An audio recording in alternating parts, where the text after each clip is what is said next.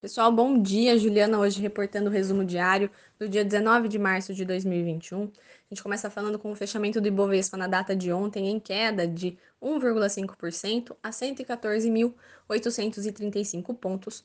Cotação do dólar fechou a 5,57 reais. Índice americano a 3.915,46 pontos e cotação do petróleo Brent a 67,68 dólares. Começando com o Noticiário Brasil, a demanda por novas medidas de auxílio aumenta, à medida que os casos e mortes da Covid-19 continuam acelerando. O Planalto editou ontem a medida provisória número 1039, com as novas regras para o auxílio emergencial, que será pago por quatro meses a partir de abril. O benefício padrão será de 250 reais, indo a R$ 150 para quem mora sozinho e 375 reais para mulheres solteiras, chefes de família.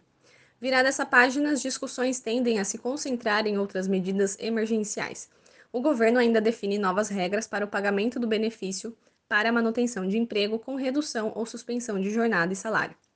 E no Congresso, crescem conversas sobre uma nova rodada de refinanciamento de dívidas, ainda sem previsão de implementação. No Ceará Político Corporativo, o Banco do Brasil anunciou ontem a renúncia de seu presidente, o senhor André Brandão, e a nomeação pelo Ministério da Economia de um substituto de carreira, Sr. Fausto Ribeiro. No cenário internacional, os Estados Unidos e a China deram início conturbado ao seu primeiro encontro entre autoridades de alto escalão desde a eleição de Joe Biden.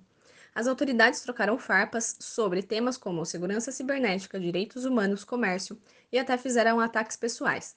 O evento continua nesta sexta-feira, dia 19, e se espera que a China procure marcar encontro entre Xi Jinping e Biden, que poderia acontecer no Dia da Terra, dia 22 de abril, para marcar interesse dos países em cooperar para mudanças para combater mudanças climáticas.